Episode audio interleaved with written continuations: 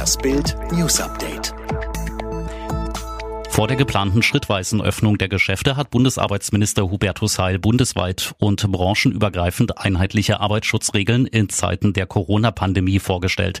Einige der wichtigsten Maßnahmen ein Sicherheitsstandard von mindestens eineinhalb Meter Abstand bei der Arbeit in Gebäuden, im Freien und in Fahrzeugen. Betriebe müssen das etwa durch Absperrungen, Markierungen oder Zugangsregelungen umsetzen. Ein weiterer Punkt auf der Liste sind Waschgelegenheiten und Desinfektionsspender, die der Arbeitgeber bereitstellen muss. Beschäftigte dürfen möglichst wenig direkten Kontakt zueinander haben. Schichtwechselpausen oder Anwesenheiten im Büro müssen demnach entzerrt werden.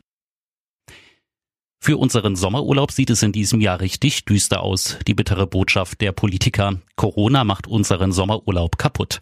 Am Mittwoch machte schon Bayerns Regierungschef Markus Söder klar, Urlaub im Ausland wird dieses Jahr schwer. Zu Bild sagte er, meine Einschätzung ist, wenn man das Infektionsgeschehen anderer Länder anschaut, ist der Urlaub wohl besser in Deutschland zu machen, wo es wundervolle Ziele gibt.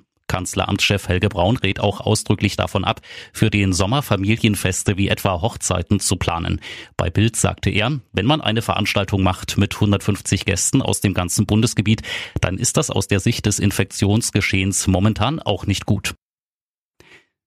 Der Vorschlag dürfte nicht jedem gefallen. Bundesfinanzminister Olaf Scholz schließt eine höhere Besteuerung von Besserverdienern zur Finanzierung der Corona-Subventionen nicht aus.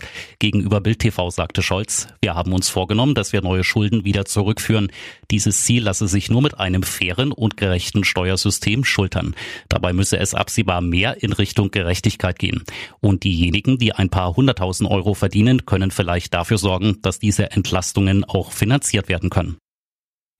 Das ist für Fans die große Chance. Hollywoodstar Leonardo DiCaprio will Menschen in der Corona-Krise helfen und versteigert eine Statistenrolle in seinem nächsten Film. Der Titanic-Darsteller und sein Schauspielkollege Robert De Niro schlossen sich am Mittwoch der All-In-Challenge an. Für eine Spende ab 10 Dollar haben Fans die Chance, ihre Idole zu treffen. Ein per Zufall ausgewählter Spender soll dann im nächsten Film der beiden Killers of the Flower Moon eine Statistenrolle bekommen. Der Meteorstrom der Lyriden wird am 22. April sein stärkstes Himmelsfeuerwerk abfeuern. Aber wer in dieser Nacht nicht in die Sterne schauen kann, muss sich nicht ärgern.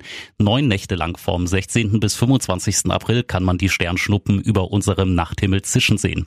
Am besten jeweils kurz vor der Morgendämmerung empfiehlt Astronom Professor Thomas W. Kraupe. Und natürlich am besten fernab unserer hell erleuchteten Städte.